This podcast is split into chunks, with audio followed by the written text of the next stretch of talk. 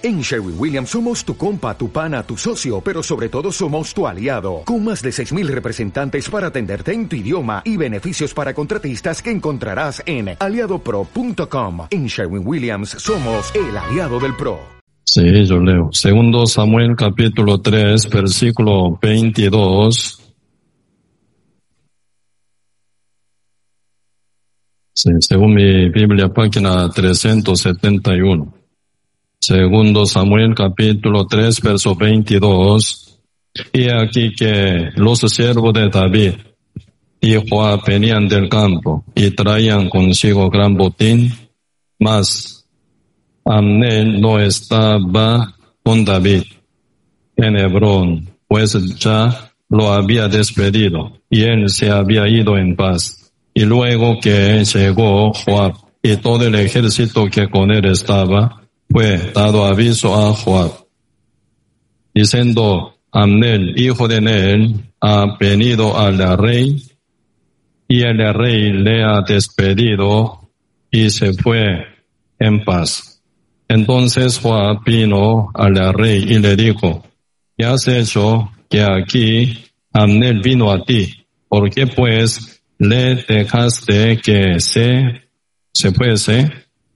Tú conoces a Amnel, hijo de Nel, no ha venido sino para engañarte y para enterrarse de tu salida y de tu entrada y para saber todo lo que tú haces.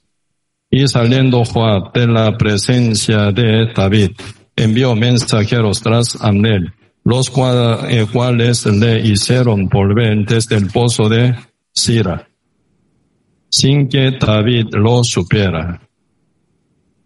Y cuando Amnel volvió a Hebrón, Joab lo llevó aparte en medio de la eh, puerta para hablar con él en secreto y allí en venganza de la muerte de Asael, su hermano, le hirió por la quinta costilla y murió.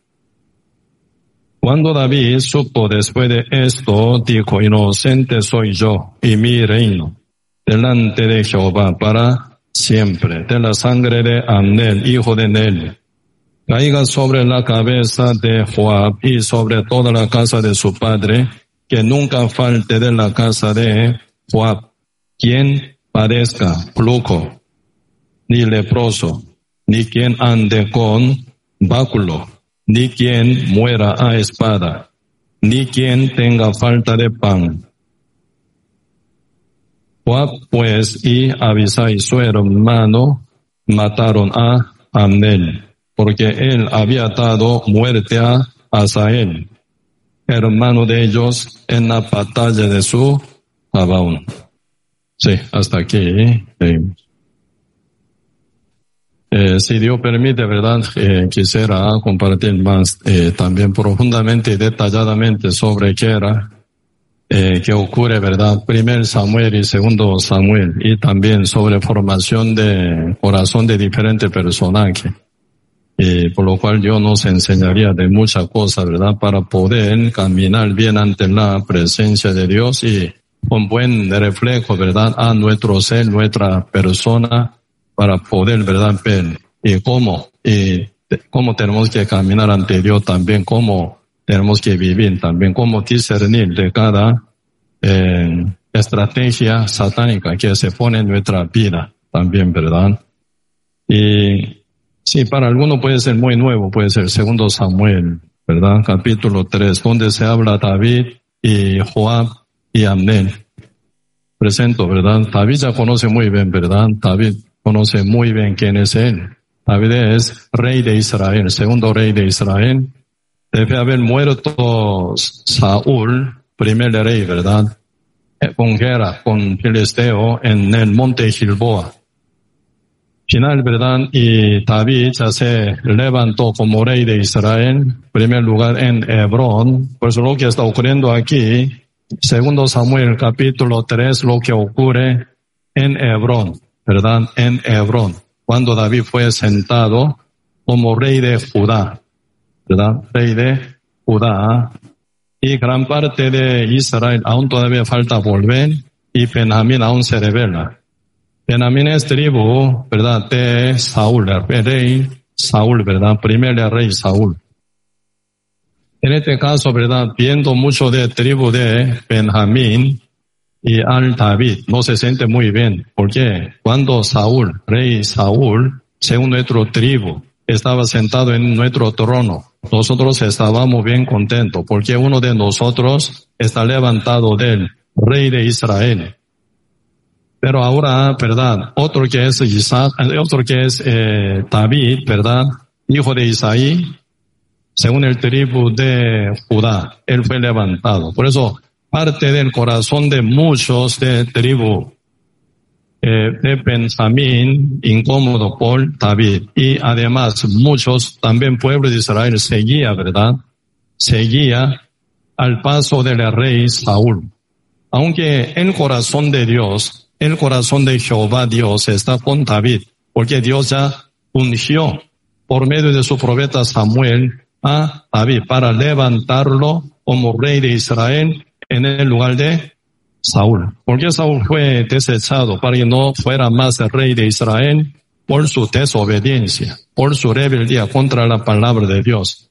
Así que Dios no puede trabajar uno que es desobediente, uno que es rebelde, ya él desvía del mandato de Dios, de la voluntad de Dios y de la palabra de Dios. Eso Dios, ¿verdad? Viendo a Saúl que se revela tanto con llena de desobediencia. Porque primer Samuel capítulo 15, Dios por medio del profeta Samuel mandó a Saúl que eliminara, ¿verdad? Exterminara todo de Amalexita. Amalexita es el, un pueblo que había hecho gran año contra el pueblo de Israel cuando el pueblo de Israel, verdad, salió del Egipto. Por eso en el fondo del corazón de Jehová siempre mira, verdad, a Amalek como enemigo, verdad, como enemigo de Dios. Por esa época de rey Saúl, Dios por el profeta Samuel manda que eliminara todo de Amalekcita. Los hombres y mujeres, los niños y los de pecho también y todos los animales incluso también, ¿verdad? No perdonaría a nadie, matará todo. Así que, ¿verdad? Amalexita sería hoy en día sombra del pecado, ¿verdad? Sombra del pecado, así puede entender. Eliminar una forma completa. Pero Saúl fue enviado con el ejército de Israel, ¿verdad? Se mete en el campo de batalla y lleva a guerra para matar y matar y matar, según el orden de Dios, ¿verdad? Pero ¿cuál es el problema? Cuando eh, David vio, ¿verdad? Algunos animales que son engordados, muy lindo, entonces empezó a perdonar, porque le gusta obtener ese tipo de posesión y riqueza. Y cuando vio a Agag, rey Amalek, se ve muy lujoso, muy lindo, muy roble, empezó a perdonarlo. Así que empezó a funcionar, ¿verdad? Su parecer, su opinión, y su propia idea que se le parece mejor que la palabra de Dios. Entonces, con esa rebeldía, Saúl empezó a perdonar, ¿verdad? A Amalexita, alguno que le parece bien.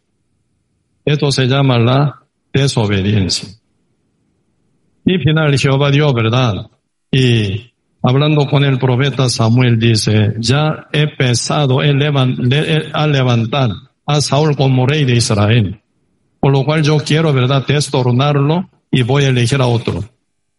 Primero Samuel capítulo 16 viene unción de Dios por medio de rey, en por medio de profeta Samuel, ¿verdad? Aunque nadie imaginaba de qué iba a ser David ungido para ser el rey de Israel, tan chiquito, tan pequeño, tan inmaduro aparentemente. Pero Jehová Dios ve a él, un varón conforme a mi corazón, dice. Él hará todo lo que yo quiero. Así que, ¿quién va a obedecer según la voluntad de Dios? David. Aunque era inmaduro, chiquito, no está bien preparado aparentemente, técnicamente le falta mucho, pero tiene el corazón bien sintonizado al de Dios y bien, ¿verdad?, preparado para seguir al paso del Señor. Desde mínima cosa hasta cosa grande, él consulta a Jehová, él busca lo que Dios quiere siempre. Así que a Dios le cae bien volver esa actitud de David. obediente, conforme al corazón de Dios, ¿verdad? Y de primer Samuel capítulo 16 viene guerra entre los filisteos y Israel. Eh, Paladín, Goliat, aparece, ¿verdad? Representado al todos los profetas, buscando uno que es representante de Israel. ¿Verdad? Nadie. Desde rey Saúl hasta último soldado, ¿verdad? Incluso todos los, ¿verdad? Generales y hasta eh, Amnel, ¿verdad?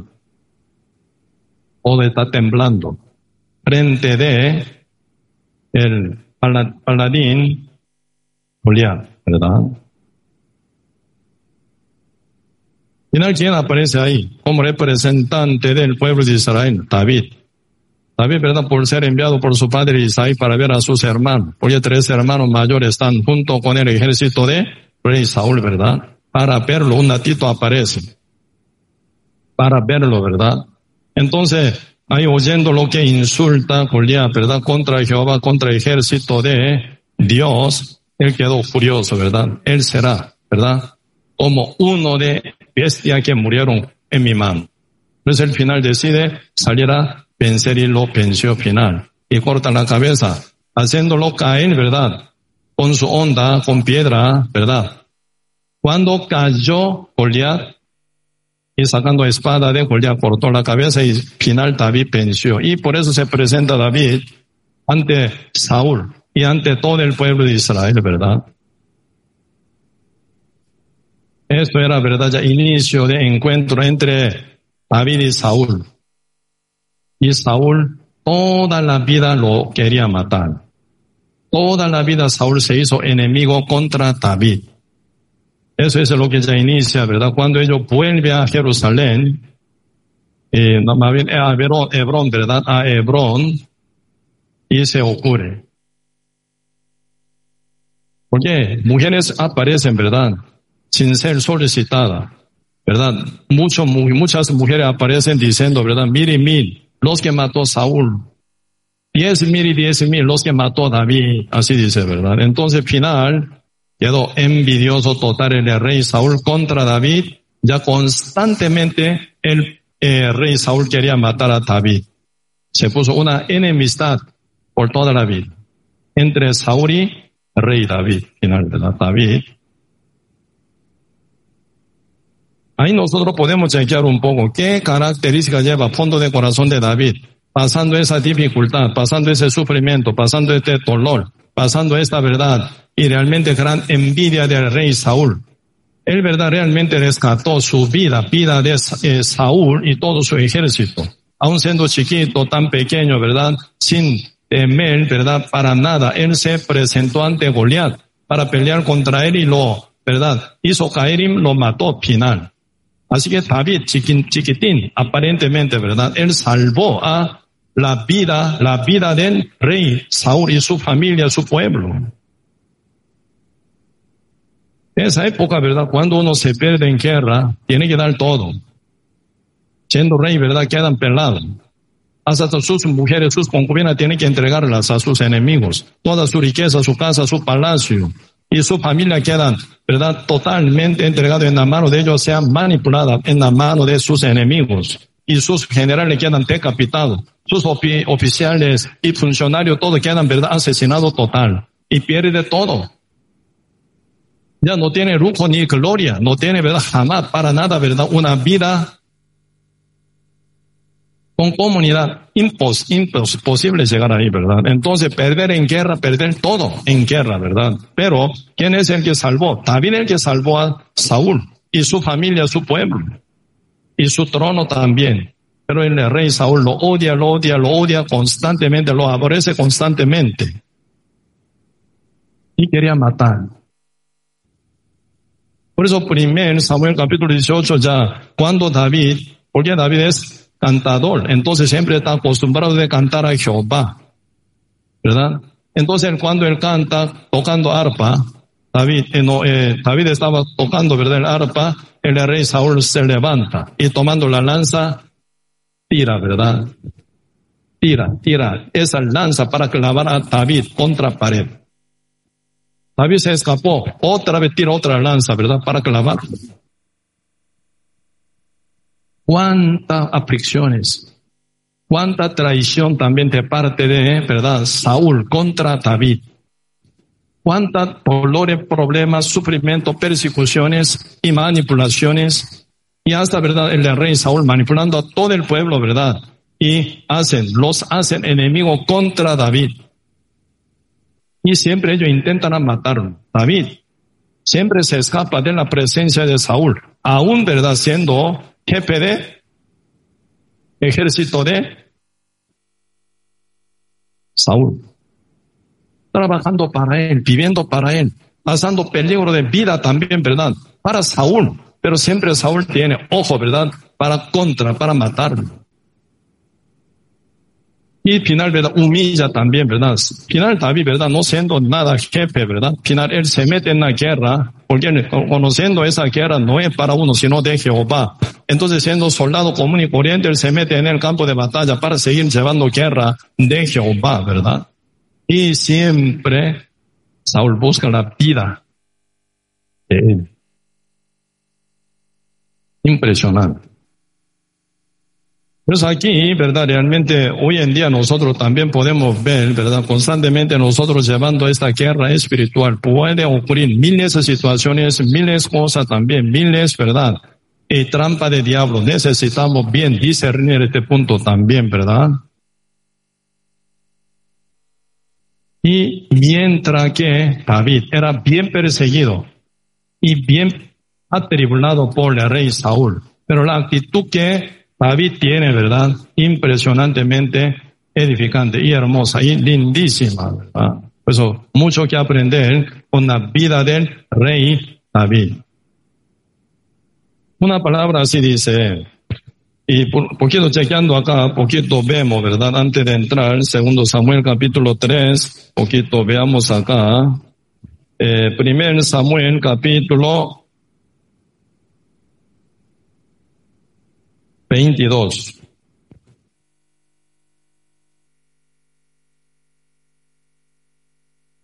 Primer Samuel capítulo 22.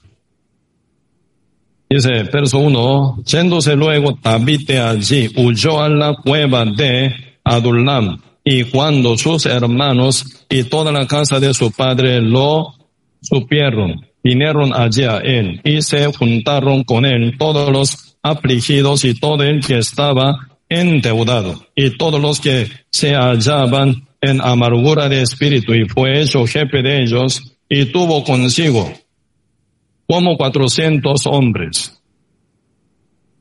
Y se fue David, juntamente con todo ello, ¿verdad? Con su familia, con todos endeudados, afligidos, eh, y los de amargura de espíritu, ¿verdad? Que todos son afectados, heridos, ¿verdad? Quebrantados. Con todos ellos, David se esconde final, ¿verdad? Como dice aquí verso 3, se fue David de allí a Mispa de Moab y dijo al rey de Joab, yo te ruego de mi Padre y mi Padre estén con vosotros hasta que sepa lo que Dios hará de mí. Los trajo pues a la presencia del rey de Joab y habitaron con él todo el tiempo que David estuvo en el lugar fuerte. Pero el profeta dijo a David, sé te estés en este lugar fuerte. Anda y vete a la tierra de Judá. Y David se fue y vino al bosque de Arad. Y eso es lo que quiere contar. Todos que son heridos, quebrantados, endeudados, ¿verdad? Escapados de la presencia del rey Saúl. Ahí ese montonazo hacen, ¿verdad? Quedan 400 varones.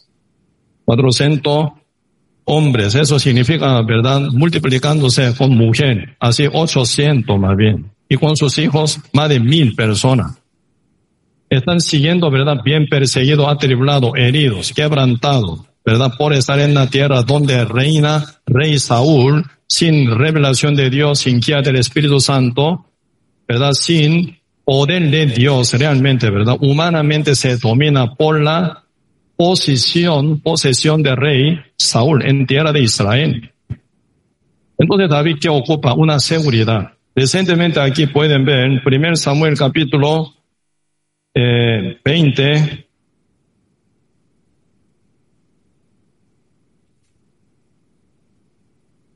Verso 1. Después de David, dice, después David huyó. Constantemente aquí ustedes pueden ver en 1 Samuel, huyó, huyó, huyó. No perseguía, perseguía, perseguía. Constantemente dice repetidamente. ¿eh? Ahí se ve gran aflicción que lleva rey, eh, no aún todavía rey, ¿verdad? David, ungido para rey, ¿verdad?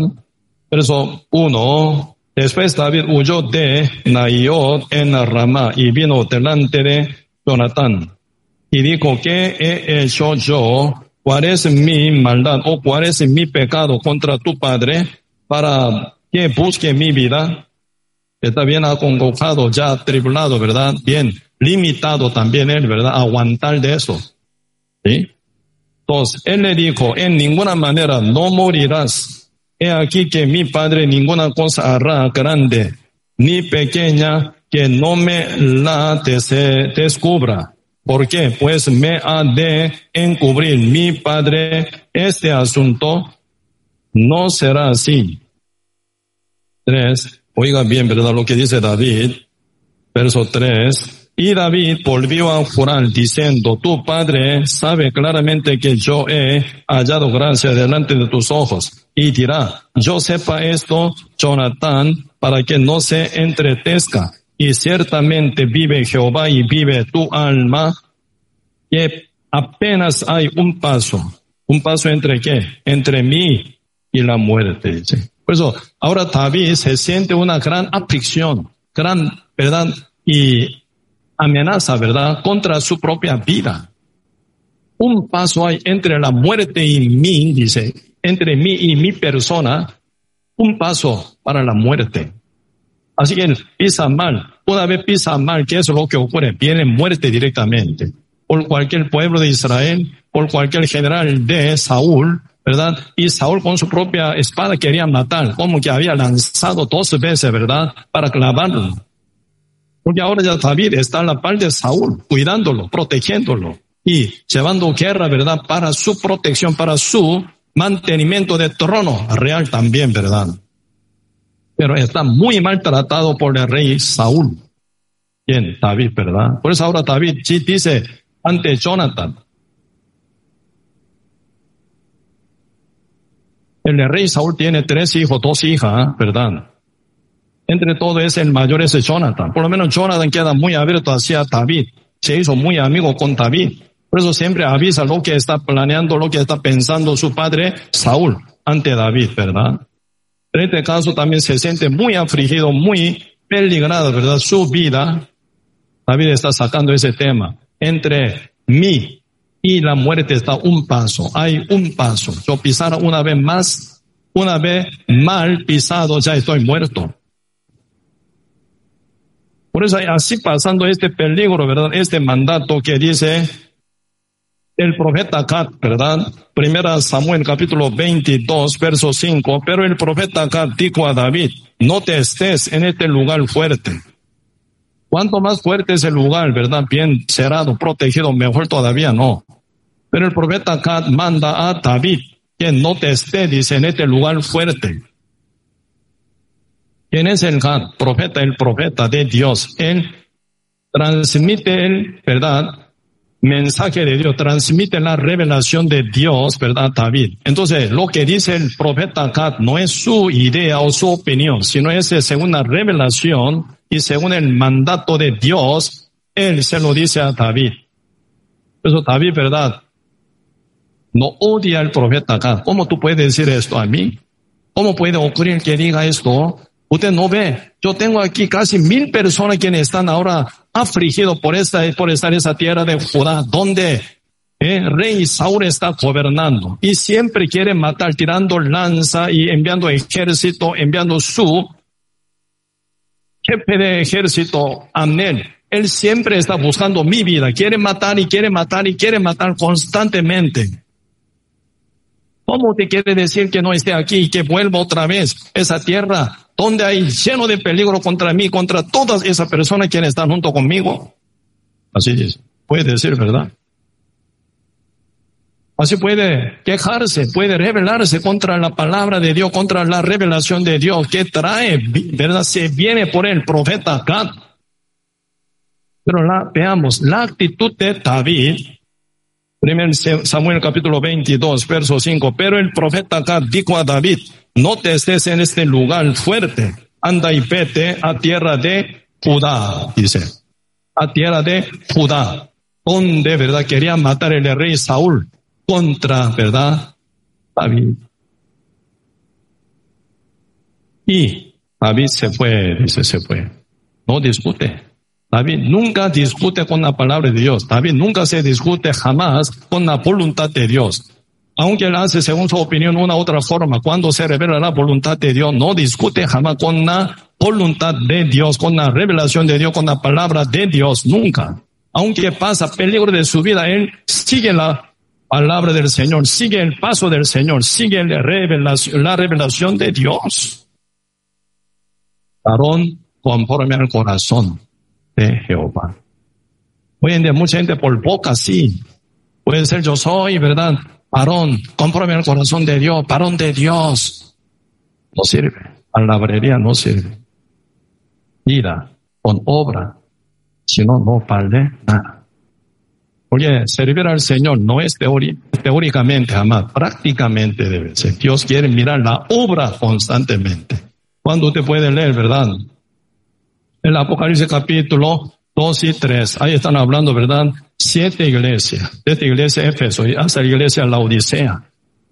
¿Cuál es la medida con la cual Dios ve a cada iglesia, siete iglesias, empezando desde iglesia Éfeso hasta iglesia La Odisea? Yo conozco tu obra, yo conozco tu obra, yo conozco tu obra, yo conozco tu obra, yo conozco tu obra, yo conozco tu obra, yo conozco tu obra. Obra, tu vida yo te conozco, dice según nuestra obra, según nuestra vida, Dios mide para exhortar, para recompensar. Así que la iglesia, la iglesia Esmirna, la iglesia Filadelfia, segunda iglesia y sexta iglesia son alabadas por Cristo. Porque yo te conozco tu obra, yo conozco tu obra. Hablando con iglesia Esmirna, aunque está bien afligida, pero tú eres más rica, dice, ¿verdad? Porque yo te recompensaré. Más bien hablando a la iglesia que vive realmente, ¿verdad? Con muchas fricciones, muchas tribulaciones, muchas persecuciones por el evangelio de Cristo. Pero Señor dice,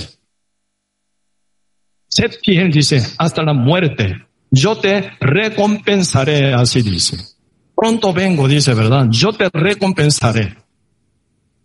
A una iglesia tan afligida por el evangelio tan quebrantada por el Evangelio de Cristo. Pero el Señor dice, sed fiel. ¿Hasta cuándo? Hasta la muerte. Así que nuestra meta es hasta la muerte. Llevar esta guerra espiritual constantemente para rescatar alma, ¿verdad? Para poder caminar conforme al corazón y conforme la voluntad de Dios y congregando, ¿verdad? A la iglesia para nuestra fortaleza, para adorar, para servir a nuestro Dios, servir a nuestros hermanos y hermanas en Cristo. ¿Verdad? Con todo nuestro corazón orando también, ¿verdad? Y compartiendo, ¿verdad? Toda la verdad del Señor para que uno camina bien, siendo algún uno que está rango de líderes realmente con corazón de Dios también tiene que también compartir, ¿verdad? Para que uno pueda llegar al mejor su vida. Y enseñadores y los que son enseñados unidos se crecen. La iglesia unido así juntamente, ¿verdad? Pues con toda nuestra fidelidad tenemos que caminar paso a paso en este punto. Conozco tu obra, así Dios dirá, conozco tu obra.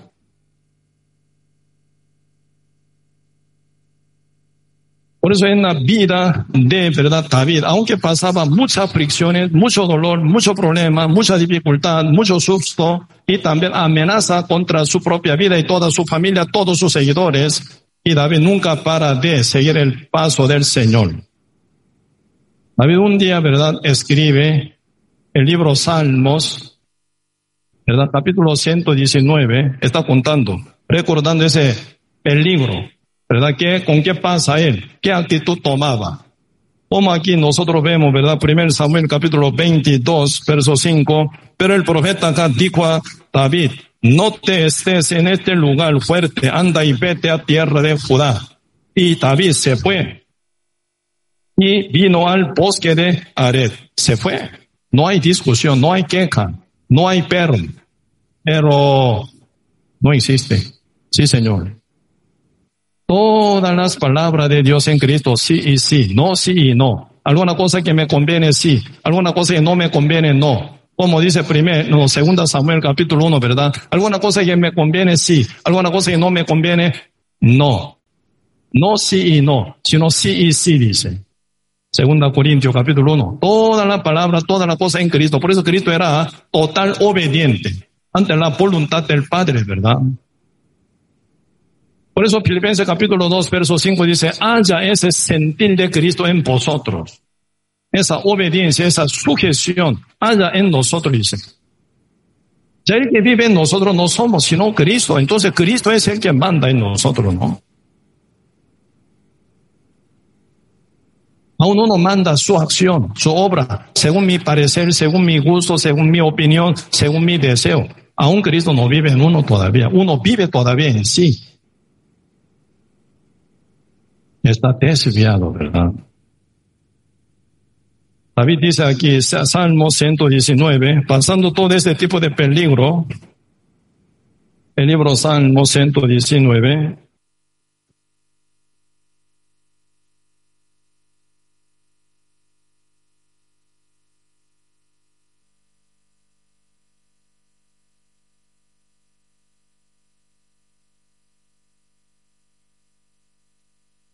Versículo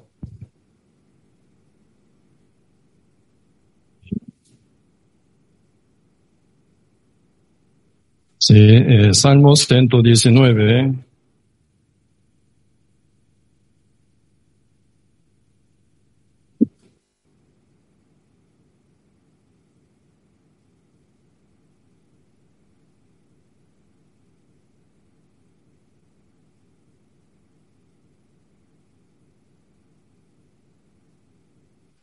Sí, versículo 109, 19, 119, verso 109. Dice, mi vida está de continuo en peligro. Se nota, ¿verdad? Pasando primer Samuel, ustedes pasando y pasando, pueden ver el gran peligro que pasa con David, ¿verdad? Mi vida está de continuo en peligro, mas no me he olvidado de tu ley, tu mandato, tu palabra, ¿verdad? Por eso para David no hay segunda opción. Palabra de Dios es primera opción y única opción. Para él siempre, ¿verdad? Seguir el paso del Señor, según la palabra del Señor, según la ley del Señor. Hoy en día mucha gente ora, ¿verdad? Apartado el oído de la ley. Apartado el oído de la ley no oyendo la palabra del Señor, ora y ora, ora. ¿A quién ora? Ya Dios mandó qué debe hacer, cómo debe hacer, cómo actuar, cómo caminar, cómo vivir. Ya Dios nos reveló con su palabra, tan claramente con letra humana, ¿verdad? Para que podamos entender de todo el mensaje del Señor, la ley de Dios. Apartado oído de la ley, uno sigue pidiendo, pidiendo, orando. ¿Qué quiere? ¿Quiere que Dios cambie su opinión para su parecer según su gusto, según su opinión? Nunca va a ocurrir. Por eso al final uno termina orando a quién? Al diablo. Diablo engancharía ese tipo de oración, ¿verdad? Contra la ley, contra la palabra de Dios. La oración es siempre sujeta a la voluntad y a la palabra del Señor. Cuando uno obedece y obedece, obedece según la palabra de Dios, le viene falta de, ¿verdad? Eh, conocimiento, falta de paciencia, falta de poder, falta de verdad realmente ánimo, gozo y alegría, podría pedir al Señor para seguir cumpliendo la palabra del Señor. En eso Dios apoyaría con toda su autoridad y poder. Pero la oración no cambiaría la palabra de Dios. La oración no cambiaría la voluntad de Dios, más, ¿verdad? Pues aquí se ve cómo David actuaba en su vida cotidiana, ¿verdad? David siempre estaba siguiendo al paso del Señor, según la palabra. Por eso se nota en el fondo de corazón de David que se acumula, se atesora, ¿verdad? Mucha cosa espiritual de Dios, se viene crecimiento final, ¿verdad? Por eso acá podemos ver, profundizando fondo de corazón de David. San Lucas capítulo 6, también aquí dice, San Lucas capítulo 6, verso 43 al 45. Eh, San Juan capítulo 6, verso 43 y 45. No es bueno árbol el que da mal frutos, ni árbol malo que el que da buen fruto, porque cada árbol se conoce por su fruto, pues no se cosecha higos de los espinos, ni de las zarzas. Se vendimían uvas. 45. Si leamos junto, verso 45 con voz alta, junto vamos a leer. El hombre bueno del buen tesoro de su corazón saca lo bueno, y el hombre malo del mal tesoro de su corazón saca lo malo. Porque de la abundancia del corazón habla la palabra, habla la boca, ¿verdad? Pues aquí están hablando sobre atesorar, ¿verdad? Lo bueno. El hombre bueno del, del buen tesoro de su corazón saca lo bueno. El hombre bueno. Como que te atesora, ¿verdad? Constantemente atesora el bien, lo bueno. Por eso ya como que se llena lo bueno en su corazón, saca lo bueno. Mientras que David lleva una vida bien afligida, bien acongojada, bien atribulada por el rey Saúl, ¿verdad? ¿Qué está atesorando en su corazón? No ira, no, ¿verdad? Enojo, no odio, ¿verdad? No realmente están llevando nada contra rey Saúl, el rey Saúl, aunque David tenía dos ocasiones para matarlo. Va bien, sus funcionarios a la par de él. David, ya llegó la oportunidad ¿verdad? Ya llegó la oportunidad para matar a tu enemigo una vez. Tú me permites, no hace falta dos veces, una sola vez, yo mato a él para quitar la vida del rey Saúl. Tú puedes continuar ya con el trono de Israel. ¿Sí? Cuando, verdad, Saúl, rey Saúl y su general Amén y todo su ejército para perseguir a David estando en él, verdad, campo de Sif, Ahí están tirados, ¿verdad? Tirados. En el centro Saúl, alrededor, ¿verdad? El alrededor de Saúl, rey Saúl, están todos acostados. ¿Por qué? Ya de noche tienen que dormir, ¿verdad? David, ¿verdad? Con Abisai. Se mete ahí para vigilar, para ver, ¿verdad? Espiar. Llegó a la par de rey Saúl. Por eso Abisai dijo, ¿verdad? David, una vez usted me permite, ya estoy listo para matarlo, ya. Ya tengo espada, tengo lanza. No hace falta dos veces, ¿eh? lanzar una vez, ¡pum! La quinta postilla. ¿Dónde está corazón? Una vez, ¡pum! Ya está listo. Cuando usted tú me permite, estoy listo para matarlo ya. David que dice, no lo toque, no lo toque. Al ungido de Dios, ¿quién podría matarlo? Eso queda prohibido. Yo no tocaría nunca la vida de él, ungido de Dios. Aunque me quiere matar, yo me escapo, pero nunca soy capaz para matarlo. Jamás. Déjenlo en paz. Solo llevamos lanza y vasija que están a la par para señal, para mostrar mi corazón ante él. No tengo para nada matarlo.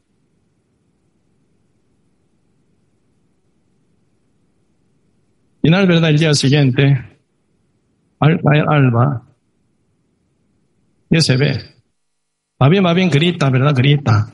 Rey David, que vea. A la par de usted no hay lanza, no hay vasija de agua. Yo la tengo aquí. Uno me aconsejó que lo matara usted, pero jamás tengo ganas de matar a usted. ¿Por qué usted está confiando tanto en su propio pensamiento y uno que dicen a usted también? Yo soy fiel para ti. Ve aquí, pasica y lanza. David, em, no, el rey Saúl empezó a llorar y llorar y llorar. Mi hijo, eh, David, realmente me equivoqué. Aunque yo te, yo apelegraba tu vida, pero tú me cuidaste. Una lloradera. Pero después se endurece el corazón Saúl, otra vez según su pensamiento, según su parecer y busca la vida de David otra vez, ¿verdad? Cuando se escondió en cueva, Saúl para descansar, para tener siesta. Ahí estaba David escondido detrás, ¿verdad? Uno entra de luz a la cueva donde está llena de oscuridad, no ve nada, ¿verdad? Así tranquilo, Saúl descansa en una frescura de la cueva. David otra ocasión tuvo para matarlo, no lo mata, solo cortando, ¿verdad? Un pedazo de su túnica se escapa. Otra vez muestra. Vea, rey Saúl, este pedazo de su túnica, si yo tuviera ganas de matarlo a usted, hubiera matado. Vea, solo corté ese pedazo de su túnica. ¿Por qué usted quiere matar a mí? Yo no quiero a usted.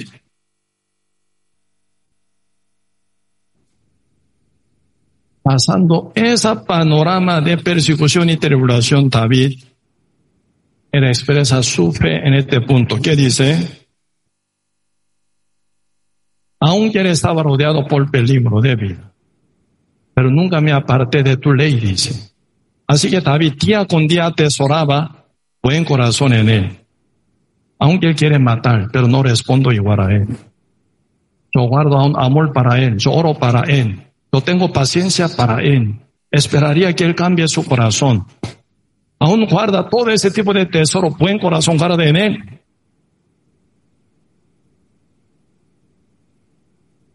Atesorador de lo bueno. Y lo saca de su corazón lo bueno.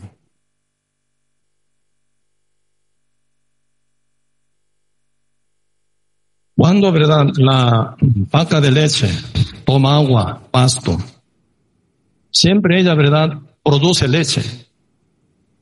Comiendo, bebiendo, cualquier cosa, verdad, se entra en su estómago, se convierte en leche para bien de ser humano, para bien de, verdad, cualquier persona que ocupa su alimento que guarda muy bien, se llena, su ubre se llena. Por eso ya dueño de verdad, ganado, ganadero, verdad, final, y sacan leche constantemente, verdad, para aliviar su dolor de ubre. Si no, se duele muchísimo. Esa vaca está con sistema de producir siempre leche y leche y leche y leche y leche.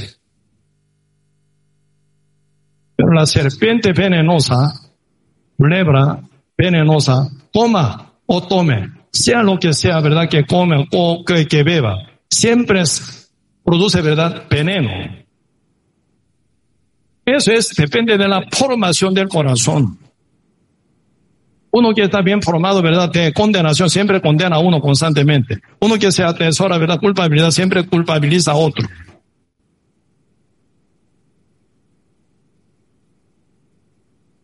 Aunque David pasó muchas fricciones, mucho dolor, mucho peligro de contra su vida por su enemigo Saúl, pero en el corazón de él siempre está perdón hacia él, amor para él.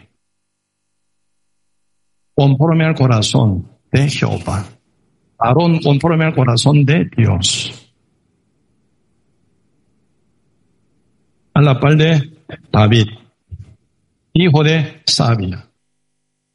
Sarbia, hijo de Sarbia. Sarbia es la tía de David. Así que Joab es primo de David. Joab, Abisai, Asahel, tres hermanos, son hijos de Sarbia, la tía de rey David, ¿verdad? Esos tres, tres eran eh, generales, gran generales que caminan junto con David. Así que Joab estando a la par del rey David, siempre debería aprender uno de, ¿verdad? Los endeudados, afligidos, amarga del espíritu en tierra de rey Saúl, era Joab. Un hombre fracasado, un hombre perdido, un hombre debilitado, un hombre endeudado, un hombre de amarga del espíritu. Joab era uno de ellos. Pero a, la par de David se fortalece, se crece, ¿verdad? Porque David siempre ocupa guerra y guerra y guerra y guerra contra sus enemigos para cumplir la misión de Dios. ¿Cuál es la misión de Dios? Conquistar la tierra prometida de Dios con guerra, que se inició desde época de Josué. Hasta David, pasando 440 años por ahí, se cumple esa misión de conquistar la tierra totalidad, en totalidad. Época de David, época de Saúl, aún no se termina guerra. Época de David, sí, conquistando toda parte de la tierra prometida de Jehová con Abraham, Isaac, Jacob. se reconfirmó por época de Moisés. Ya se inició esa guerra época de Josué, entrando en tierra de Ganán por la fe, cruzando río Jordán, ¿verdad? Cortado de corriente de agua, pisando tierra seca, entra en tierra de Canaán con poder y autoridad de Dios, empieza a trabajar desde época de Josué. Época de David se cumple esa misión y se hace mucho más porque conquista Babilonia, Asiria y Persia. Todo al final se, eh, se conquista, ¿verdad? Se hizo imperio hebreo. Wow. ¿Cuánta cosa podría aprender a la par de Rey David? Debería aprender cómo se humilla ante la presencia de Dios, cómo se quiebra su corazón ante el mandato del Señor ¿verdad? ¿Cómo se sujeta a la ley de Dios? Joab debería aprender de todo lo que ocurre con David. Pero lamentablemente en el fondo del corazón de Joab atesora lo malo. Lo malo.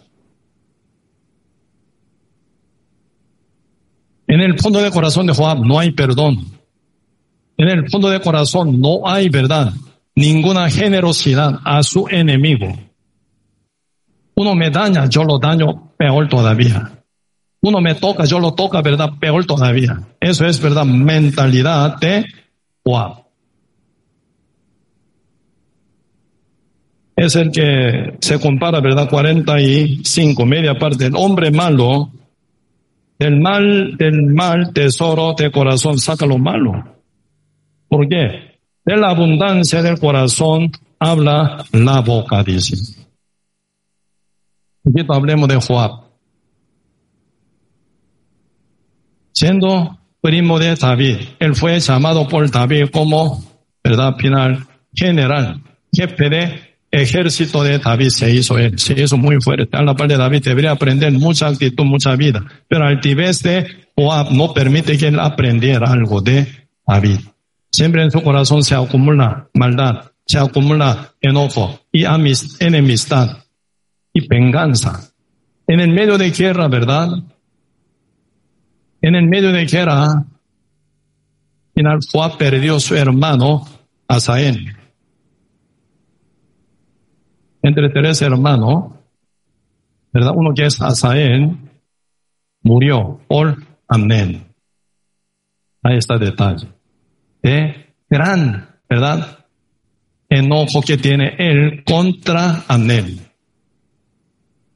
Vamos a ver. Segundo Samuel. Segundo Samuel.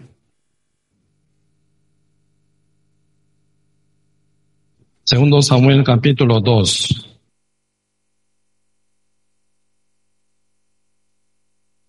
Aquí realmente se, se ve desvío del corazón de Joab grandemente, ¿verdad? Había sido ya en primer Samuel, eh, pero ahora ya segundo Samuel ya se empeora, se agrava más y más. Aquí, segundo Samuel capítulo 2, verso 8 un poco para rechequear. Pero Amnel, hijo de Nen, general de ejército de Saúl, tomó a Isboset, hijo de Saúl, y lo llevó a Manaim. ¿Qué es lo que ocurre? Verso 8 significa ya murió Samuel, Saúl, ¿verdad? Primera Samuel capítulo 31, ya murió en la guerra con los filisteos en el monte Gilboa, ya Saúl murió. Por eso, Amnel, ejército, no, el jefe de ejército, ¿quién es el que está en segundo lugar, verdad? En el reino de Saúl, viendo que Samuel, Saúl ya murió, él toma a Isboset. Isboset es hijo de eh, Saúl, ¿verdad? Tomándolo, ¿verdad? Tomándolo y lleva a Manaim para reformar, para reconstituir, ¿verdad? Reino. Levantando hijo de Saúl como rey. Amén sigue con su lugar, segundo lugar. Por eso el final, ¿verdad? Viendo esa debilidad del hijo de Saúl, hizo Boset, manipula a él libremente. Y final él cae, ¿verdad? Y, cae en adulterio con concubina de Saúl. ¿Cómo suena? La concubina de Saúl. La concubina de mi padre, ¿verdad? Mi padre. Según punto de vista de Isboset. Concubina, la concubina de mi padre, como tú toca, se viene enojo, ¿verdad? De parte de Isboset. Y se revela él también. Contra Isboset. Malo. Malvado. Él que había sido, ¿verdad? Perseguidor con toda la vida a la par de Saúl contra David. Ahora también cayendo, ¿verdad? Con más rebeldía todavía. No se vuelve a David, sino confronta contra David, levantando Isboset, segundo rey de ese reino de Saúl, ¿verdad? Quiere continuar. Pero por ese accidente que cayó Amnel en adulterio, ¿verdad? Con la concubina de Saúl. Isboset hace problema. Por eso Amnel al final decide, ¿verdad? Decide. No más con Isboset. Voy a volver a David entregando este reino. Así se ve su cuenta, ¿ah? ¿verdad? Vamos a poquito aquí ven. Y final Isboset envía 20, ¿verdad? Mensajeros, 20 embajadores, ¿verdad? A David para chequear cómo está el corazón de David. David, recibiendo 20 pasajeros, eh, no, mensajeros de Amnel, atendiendo muy bien a ellos. Y dice, ¿eh? ¿verdad? Lo primero, eh, sí, sí, Así, ¿verdad? Atiendo muy bien, los envía. Y después Amnel llega a la presencia de rey David. Porque ya vio el fondo de corazón de David que está abierto para con él.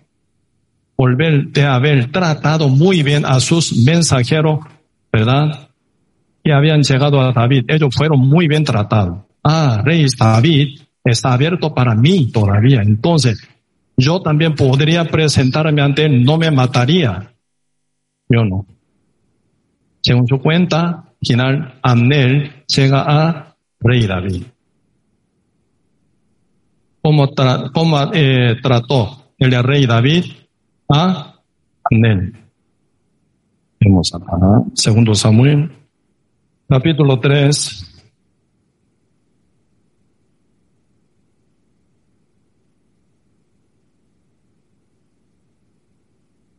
Versículo 20. Vino pues a David en Hebrón y con él veinte hombres. Y David hizo banquete a Amnel, a los que con él habían venido. Y dijo a David, yo me levantaré e iré y juntaré a mi Señor, el rey, a todo Israel, para que hagan contigo pacto todo el pueblo, ¿verdad? Que está junto con él, con Amnel, y tú reines como la desea tu corazón. Así que tú vas a ser rey del reino donde estoy con Isboset. Este reino donde estoy yo con Isboset será tuyo. Tú reinarás con tu corazón, dice. ¿eh? David despidió luego a Amnel y él se fue en paz. Vamos a ver, ¿qué corazón tiene David? hacia Amnel. ¿Qué corazón tiene? Perdonó a él. Aunque Amnel, ¿verdad? Siendo jefe de ejército de Saúl, quería matar siempre a David. A la par de rey David, siempre aconsejándolo, ¿verdad? Que matara a David constantemente. Nunca Amnel, ¿verdad? Dijo que no. Cuando David se escapan, ¿verdad? Siempre él perseguía para matarlo, para buscar la vida de David, toda la vida. Amnel, Amnel sobrevivido, Saúl murió, ¿verdad? Entonces David conoce muy bien qué actitud, qué verdad rebeldía tenía contra él, siendo rey. Todo tiene autoridad él. Según su palabra ya está muerto a él fácilmente, pero no lo mata. Primero en el fondo de corazón de David hay perdón para él. Segundo, tiene profunda sabiduría. Si se vuelve a Amner hacia mí, todo el pueblo de Israel volverá pacíficamente hacia mí sin ver sangre, sin derramamiento de mucha sangre. Es importante, ¿verdad? Esa pieza que se llama Amnel, muy importante. Amnel pacíficamente vuelve a mí, se vuelve todo Israel sin derramar la sangre hacia mí, sin guerra. Sabio. En el fondo del corazón de David está bien atesorado lo bueno. Hasta la sabiduría tiene. Amor y perdón, ¿verdad? Y realmente generosidad y sabiduría tiene. Por eso él saca, ¿verdad? Su tesoro que está al fondo de su corazón bien atesorado. Claro que sí. Amén. Sí. Para ti yo hago banquete. Tome y come muy bien. Y después vuelva, usted trate así. Pacíficamente hagamos unión entre dos reinos para la voluntad de Dios. Eso no para mí. Dios quiere, por eso yo hago, si no, no. Unifiquémonos dos reinos, ¿verdad? Pacíficamente. Claro que sí. Estoy, ¿verdad? Bien contigo, yo te acepto. Amén, contentísimo. Y está volviendo hacia su reino para trabajar, para hacerlo volver el reino bajo Isboset, ¿verdad? Y que regresen todo a David. ¿Qué actitud tiene Isboset? Abierto, porque el débil nunca puede reinar, jamás. Dios no ampara a él. Él sabe que Dios está con David. Por eso cuando David pidió Mical que enviara, ¿verdad? Junto con Amén. Isboset envió. Claro que sí, lléveselo. Lléveselo. Mical, la que fue comprada, ¿verdad? Con cien propipis y perpucio de hombre filisteo.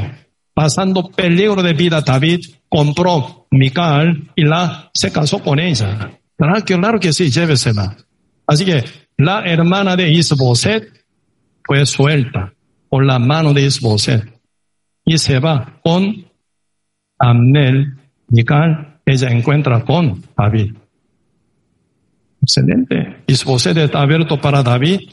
Amnel está sujeto a David. Pacíficamente ya se va a unificar Israel y cumplir la misión de Dios. ¿Qué pasa? ¿Quién interrumpe esto? Ahí está Wow. No sé si me entiende. Está aburrido. Una historia. Muy largo. Pareciera nada que ver con nosotros esto, ¿verdad? Pero mucho, pero mucho que ver ahí. Ahí se viene ya Joab. ¿Con qué actitud Joab? Triunfoso, victorión, eh, triunfante, victorioso. Yo salí, peleé, vencí con mucha justicia propia de él. Joab vuelve. Yo gané y gané y gané, siempre llevando guerra contra enemigos, siempre gané y gané. Vea, botín, mucho botín yo traigo. Llena de justicia de Joab. Peligroso. Peligroso.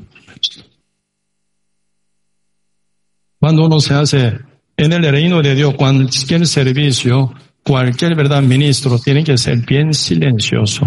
Uno que hace puya, nada que ver con Dios, ¿verdad? Por su altivez. Silenciosamente, calladamente tiene que servir al Señor. Pues en nuestra iglesia tenemos que aprender, ¿verdad? Desde y limpiar local, limpiar baño, servicio, todo tenemos que aprender. En Corea, ¿verdad? Cuando yo estaba allá en Corea, algún hermano siendo jefe de pilotos, jefe, siempre eh, jumbo, ¿verdad? Avión jumbo, eh, eh, ¿cómo se llama? Korean Airlines, es un área muy rica. Ahora ya está bastante con dificultad, ¿verdad? Por la pandemia. Siempre él lleva, ¿verdad? Avión, 747, avión jumbo, dos pisos donde se sientan pasajeros gigantes, ¿verdad? Siendo el jefe piloto. Cuando nos llevamos seminario bíblico, entonces él sale afuera para pegar pasaje, pasa, eh, pasacalle dice, ¿no? Postal, pegando, repartiendo volante en calle, limpiando local.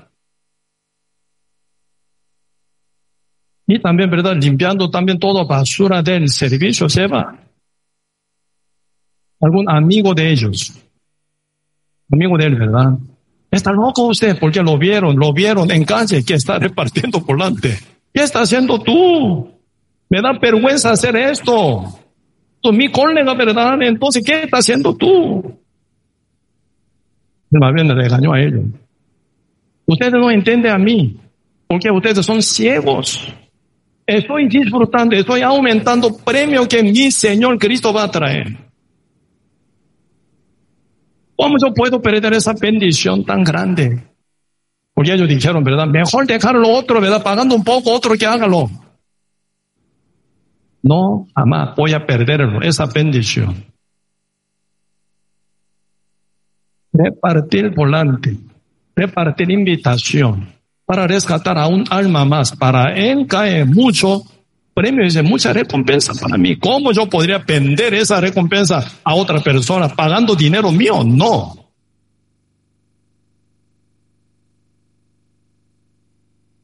Cuando ellos hacen verdad ofrenda, silenciosamente hacen. Y eso mando doble diezmo, triple diezmo. Porque el evangelio de la sangre de Cristo es demasiadamente grande. Jamás la ofrenda y diezmo se obligaría. Pero uno que tiene buena voluntad debe hacerlo. Porque estamos en la tierra donde hay siempre gasto por nuestro movimiento. ¿Verdad? El microbús nunca se mueve con agua, jamás. Tiene que ser diésel, carne, carne carísimo. ¿Verdad? Luces. No podemos compartir, ¿verdad? Sin luz aquí. Se gasta luz para transmisión. También se gasta mucha cosa para levantar este edificio, para comprar este terreno, para reedificar, ¿verdad? Y también para hacer bancas. Y todas las cosas son de material de dinero, esto también. Aún siendo bebé, ¿verdad? Siempre egoísta, para mí toda la cosa. Pero uno crece poco, mente se abre, se crece con su madurez. Ya dicen que, ¿verdad? Claro, sí, toda esta cosa, Señor, de Señor, pertenece al Señor. Uno reconociendo, ¿verdad? Ese Señor quien es el que provee todo una parte uno ofrenda, una parte uno sirve al Señor también, ¿verdad? Porque vale la pena.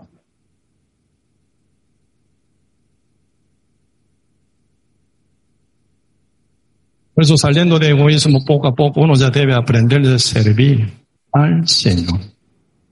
Mientras nosotros también predicamos el Evangelio, no son todos abiertos.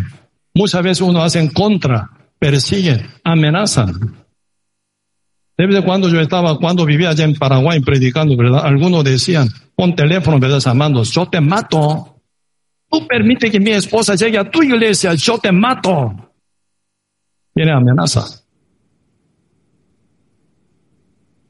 Yo le dije, si usted me matara, me hace muy buen sabor. Eso es lo que yo quiero en cualquier momento. Aún no puedo, porque Dios no, no me permite, por eso aún estoy aquí, hablando todavía. Estoy listo ya para partir en cualquier momento. No tengo, nada, ¿verdad? Interés del mundo realmente. Si ya Cristo viene, ya voy ahora. Si Dios me mata, ahora estoy listo para morir ya en cualquier momento. ¿Para qué desear vivir más en la tierra? Sin predicar el Evangelio, sin cumplir la voluntad de Dios, sin cumplir la misión de Dios. ¿Para qué? Estoy listo para ir en cualquier momento. Pues esa amenaza no me sirvió, porque usted me mata, me ayuda más bien. Nunca apareció ante mí.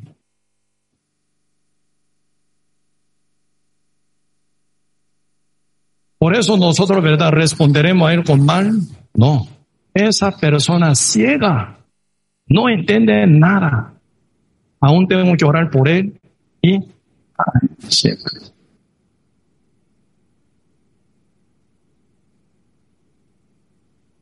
actitud de amén, llena de justicia humana.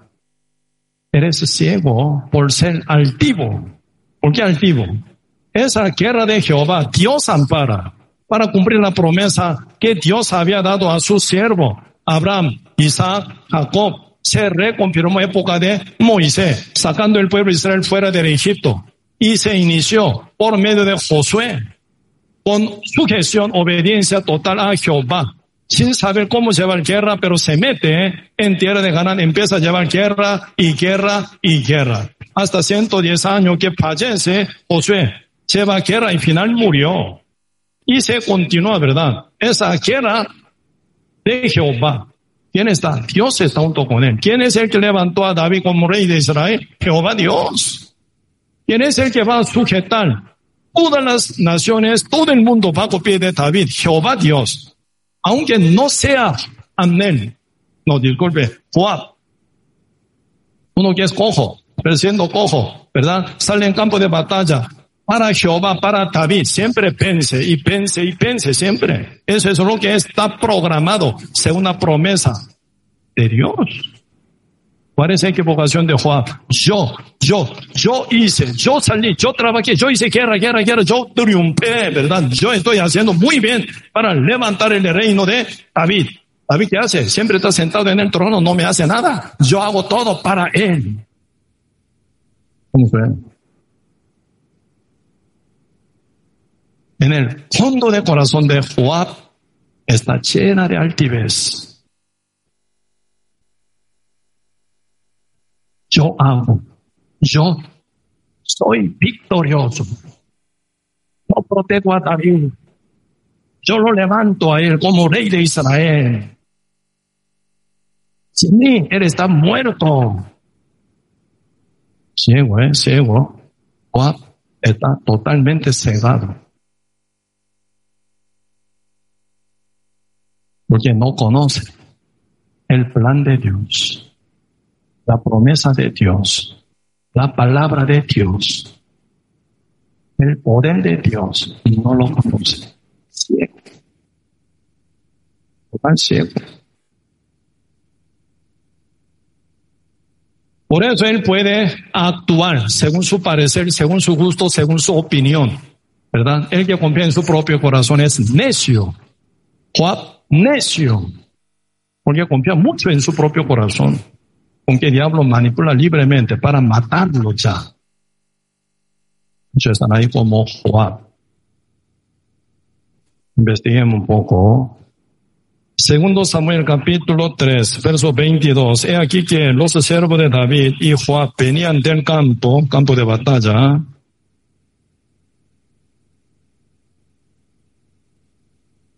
Mas Amnel no estaba con David en Hebrón, porque ya había ido, ¿verdad? Por ser despedido de David pacíficamente, pues ya lo había despedido, él se había ido en paz. 23. Y luego que llegó Joab y todo el ejército que con él estaba, fue dado aviso a Joab, diciendo, Amnel, hijo de Nel, ha venido al rey y él le ha despedido y se fue en paz. Entonces Joab vino al rey y le dijo, ¿qué has hecho? ¿Cómo suena? ¿Qué has hecho? David, ¿qué has hecho? Usted está loco. ¿Qué has hecho? Joab necio. Confía en su propio corazón por su altivez. No ve quién es él, David. ¿Con quién está él? ¿Con quién está discutiendo? No entiende Joab ahora. Por su altivez, tan perdido. ¿Qué está diciendo? ¿Qué has hecho? He aquí, Amnel vino a ti. ¿Por qué pues le dejaste que se fuese? Está loco. ¿Por qué no lo mataste? Al enemigo. Está un tono así, ¿verdad? ¿Qué quiere decir? yo soy más que tú, yo soy más sabio que tú. ¿Cómo tú no entiendes fondo de corazón de Anel? Él vino para espiarte, para ver tu salida y entrada, invadirte y matarte. ¿Qué significa eso? Yo soy eso. Maestro, yo soy más sabio que tú. Tú se mantiene tu trono por mí, ¿verdad? Servicio, si no tú estás ya muerto. Una cosa así.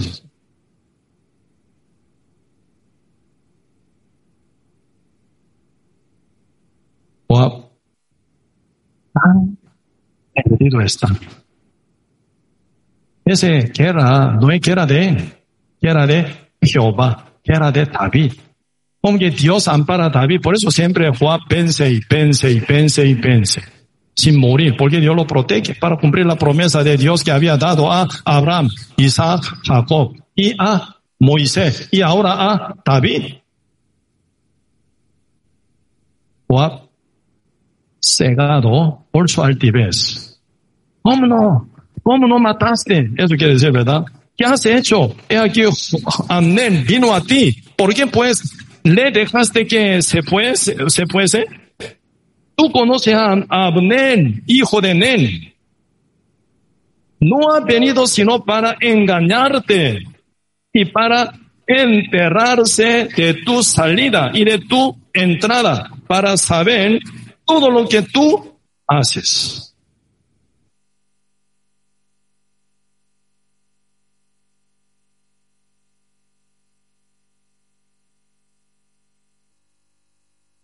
David, callado. ¿Por qué está callado David? No tiene ningún sentido hablar con él, porque Abner no tiene oído para oír.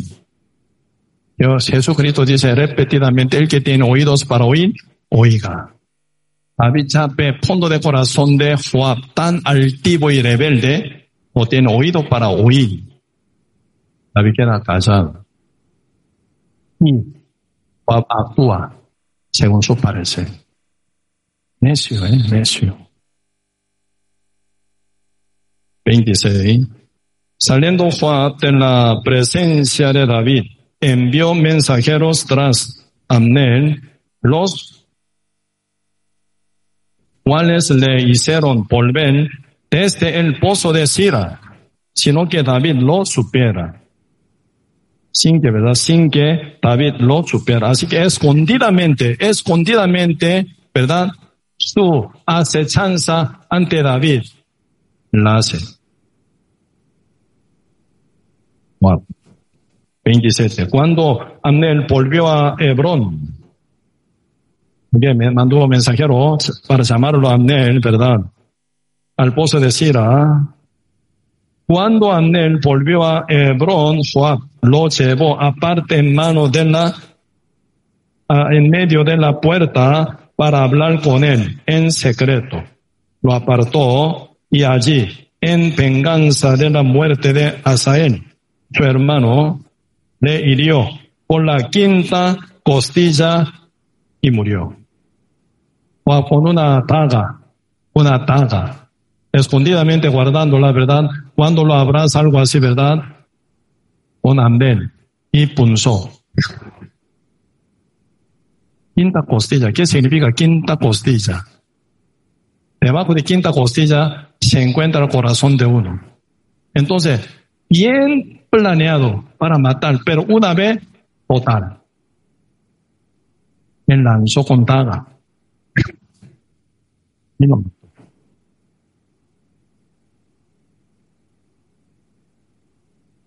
Por la venganza de la muerte de Asael. Pero cuando murió Asael, ¿cómo murió Asael? No murió Asael, ¿verdad? Solo para matar y matar. Más bien, ¿verdad? Amén quería, ¿verdad?, que escapara a Sael para que no lo persiguiera a él, a ¿verdad? Capítulo 2 dice, segunda, segundo Samuel capítulo 2. poquito aprendamos, ¿verdad? Segundo Samuel capítulo 2. Versículo 19. Siguió a Sael, el que al final se muere, ¿verdad? Él siguió hasta el tras de Amnel, sin apartarse ni a derecha ni a izquierda. Miró atrás a Amnel y dijo, ¿no eres tú Asael? Y él le respondió, sí. Entonces Amnel le dijo, apártate de la derecha o la izquierda y echa manos de alguno de los hombres y toma para ti sus despojos. Pero Asael no quiso apartarse del pozo de él, Amnel, ¿verdad? Y Amnel volvió a decir a Asael, apártate de pozo de mí. ¿Por qué? He de herirte hasta eh, derribarte, ¿cómo levantaría yo entonces mi rostro delante de Joab, tu hermano, y no queriendo él irse?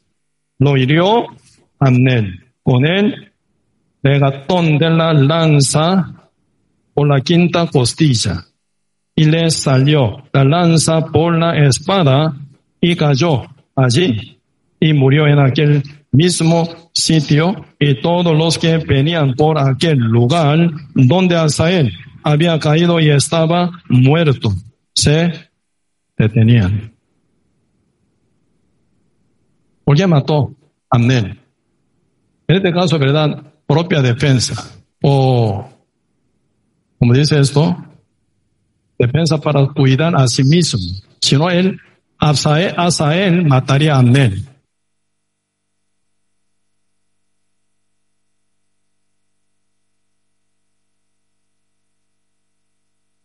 En este caso final, ¿verdad? Y Asael murió por Amnel, por venganza.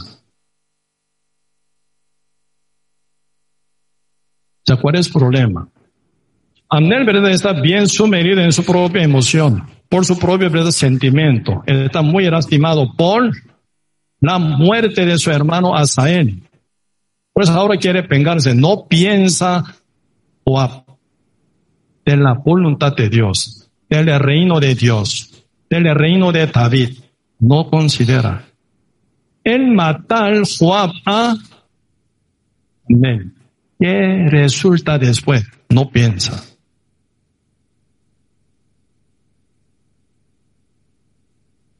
Debe veamos actitud de David. Bien triste, más bien, ¿verdad? Ya vamos a ver, segunda Samuel, capítulo 3, 28. Cuando David supo, después de esto, dijo, inocente soy yo y mi reino. Delante de Jehová, para siempre de la sangre de Amnel, hijo de Nel. Porque David lo perdonó, ¿verdad? 29.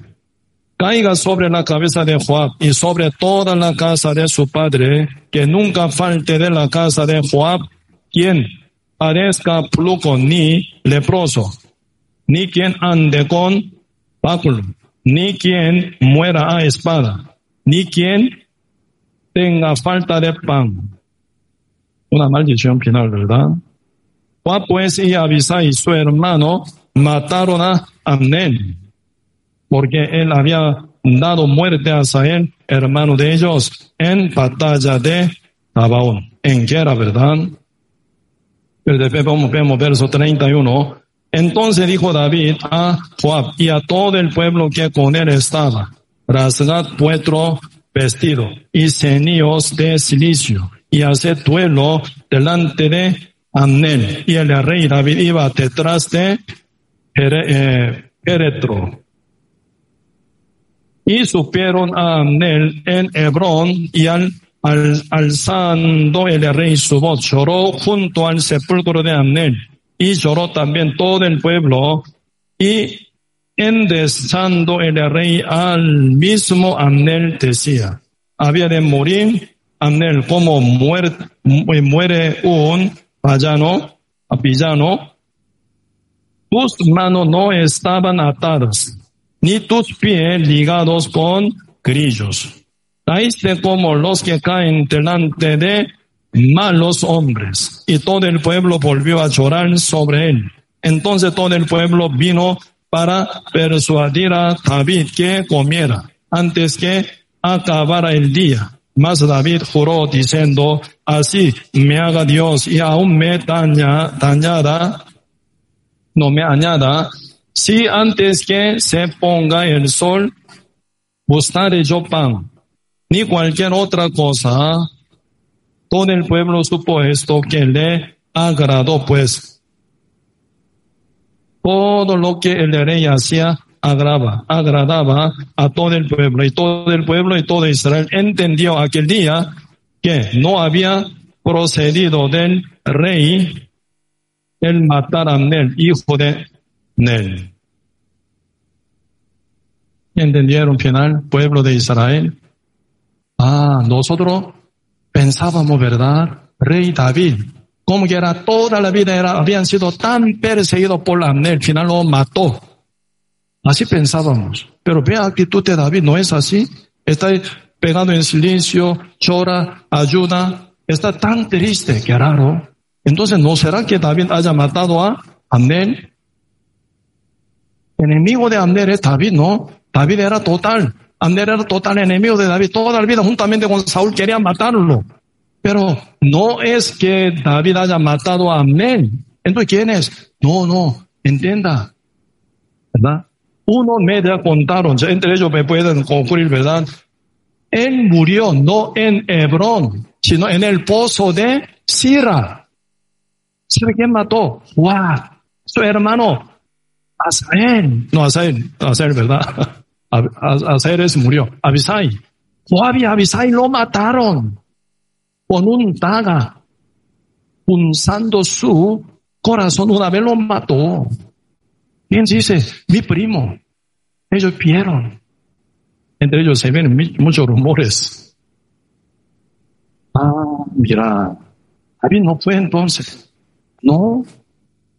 Hubiera sido David, ¿qué pasa? Hubiera sido David, ¿qué pasa? Todo el pueblo que pertenece reino de Saúl escapa de David. Si nosotros llegamos a David, nos matará todo a nosotros también, como él mató a Amén. John se escapa.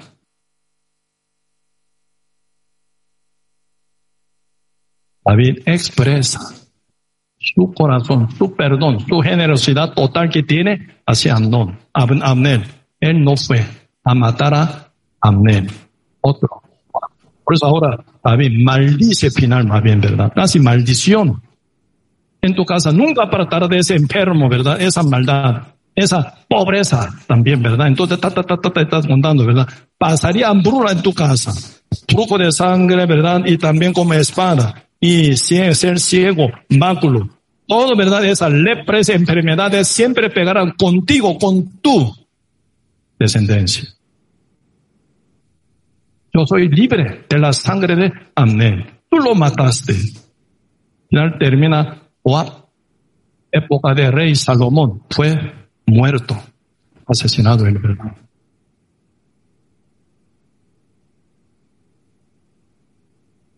Esa persona llamada Amnel, ante David, sigue viviendo. Ante Joab, muerto. ¿Cuál es la diferencia?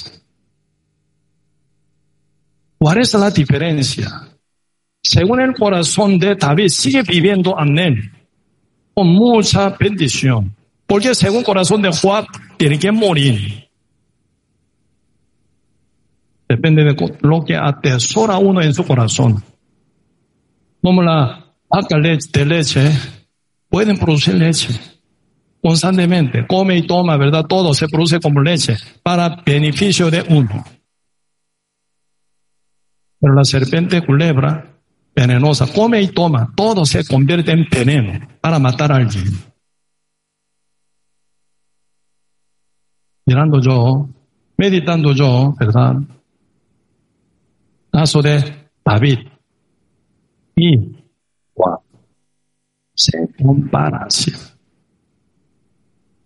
Aunque David pasa mucha dificultad, amenaza contra su propia vida, pero tiene corazón bien atesorado de bendición, sabiduría y también gran verdad, generosidad que viene de Dios. Él puede abrazar a Saúl y a Amén y al pueblo de Israel total. Pero en el corazón de Joab no cabe. No cabe. ¿Verdad?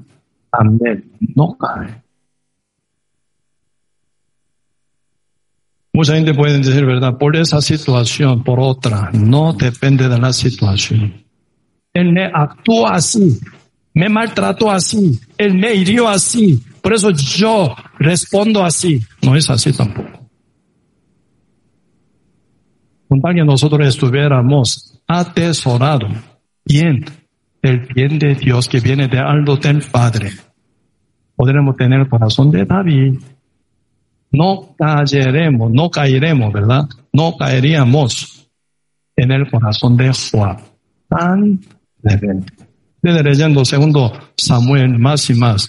¿Hasta dónde llega? Ese Juan mata hijo de David, Absalón. Se reveló, ¿verdad? Se reveló cuando David ya mudó su capitán, ¿verdad? Capital en Jerusalén, ciudad Sion, ciudad de David, donde había estado, ¿verdad? Jebuseo. David muda su palacio. En Hebrón se reveló su hijo Absalom, ¿verdad? Y invade a su padre y quita trono de su padre. Y se sentó Salomón, Salomón no, Absalom. David llorando descalzo se escapa. ¿Por qué se escapa? ¿Por qué no pelea? Si peleara, ¿cuánta mortandad habrá ahí final? a su trono, a su hijo Absalom. Y final, ¿verdad? Cuando se forma guerra, David llama tres generales principales. ¿Verdad? Por favor, por favor, perdonen a mi hijo Absalom. Ante tres generales. Ante Itai, Joab, Asahel. Por favor, perdonen mi hijo, por favor. Aunque se reveló tanto, eres mi hijo, por favor, perdónelo, por, perdónelo, por favor. Final pasando guerra, Absalón tan verdad inmaduro, aunque su pelo era tan hermoso, sin casco, sale, entra en campo, final se quedó quindado, ¿verdad? En él, en la rama de árbol. Un soldado mirándolo avisó a Joab, oye, no mataste. Si tú hubieras matado, yo hubiera recompensado. Y final Joab corre y corre, viendo que está quindado por pelo, ¿verdad? Agarrado por rama, el árbol. Directamente lanzó y lo mató una vez. David, ¿cómo chorra? Mi hijo, mi hijo, mi hijo Absalón, mi hijo, mi hijo, yo hubiera muerto en tu lugar, así. ¿Quién se enoja? Juan. Tú nos avergonzaste. Y de David, ¿verdad? Amasai, quien es el general de Absalom. General de ejército de Absalom, lo levanta como jefe de ejército. Pero Joab lo mata. ¿Qué quiere hacer Joab? En el fondo de corazón de Joab, mínima misericordia, mínimo amor, mínima generosidad se encuentra. Así que en el corazón de Joab no cabe Amén, Absalón, Amasai. Amasa, no se cae. En el corazón de David todo se cae muy bien, se guardan muy bien, se, ¿verdad? Abraza muy bien.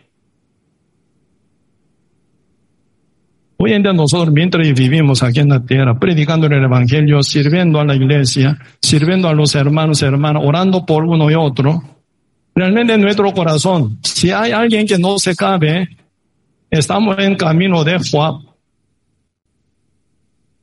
¿Verdad? Cristo perdonó al mundo entero. Cristo perdonó a nosotros. Nosotros final, reconociendo nuestra maldad tan profunda, final recibimos ese amor de Cristo, podemos llegar a ser salvo, renacido, perdonado. Por ese ¿verdad? amor tan grande que nos tocó y transformó, predicamos el Evangelio. Que no cabería, ¿verdad? En nuestro corazón para orar y para predicar, para visitar, para servir. Con tal que tengamos ese corazón de Cristo, el cual tenía David en su fondo de corazón. Muchas veces nosotros criticamos, a ah, esa persona no se puede porque demasiado alto, esa persona no puede porque demasiado insensible, esa persona no se puede porque demasiado, ¿verdad? ama el mundo. No cabe nadie. Ese hermano, ¿verdad? Demasiado diferente a mí. Esa hermana demasiado, ¿verdad? Realmente egoísta, egocéntrica. No me gusta. A mí no me gusta. Por eso uno acusa detrás de uno, habla mal de uno. Murmuración. Sí. Estilo de Joab. Ese corazón se continúa, ¿verdad? Final. Critica todo el mundo entero. Uno queda en corazón de desierto, seco. Como Joab.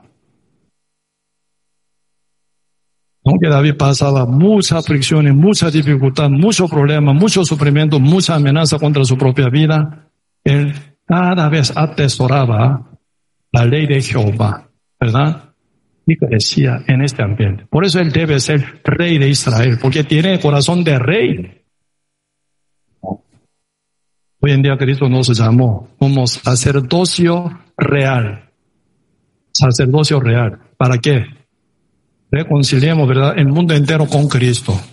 Por eso nosotros sacerdotes, sacerdocio real, como rey, tenemos autoridad y poder, ¿verdad?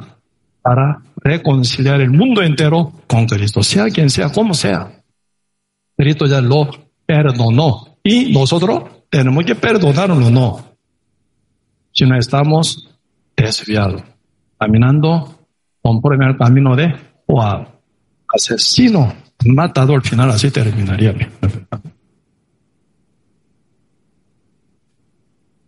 Dentro de este el libro Primera Samuel y Segundo Samuel aparecen muchos personajes a la par de David. Realmente considerando, profundizando, ahí se ve mucho mensaje del Señor, ¿verdad? Hoy un poco compartimos sobre David, Joab y Amén, ¿verdad? Ante nosotros puede ser que haya mucho Amén. ¿Con qué actitud usted lo mira? Como Joab lo mata o como David lo abraza, ¿verdad? Y lo perdona y puede cumplir la misión y la voluntad de Dios ampliamente y grandemente. ¿Sí? Voy hasta aquí, vamos a compartir, vamos a orar. ¿No te encantaría tener 100 dólares extra en tu bolsillo? Haz que un experto bilingüe de TurboTax declare tus impuestos para el 31 de marzo y obtén 100 dólares de vuelta al instante. Porque no importa cuáles hayan sido tus logros del año pasado, TurboTax hace que cuenten. Obtén 100 dólares de vuelta y tus impuestos con 100% de precisión, solo con Intuit TurboTax. Debes declarar para el 31 de marzo. Crédito solo aplicable al costo de la presentación federal con Turbo Tax Full Service. Oferta sujeta a cambios o cancelación en cualquier momento.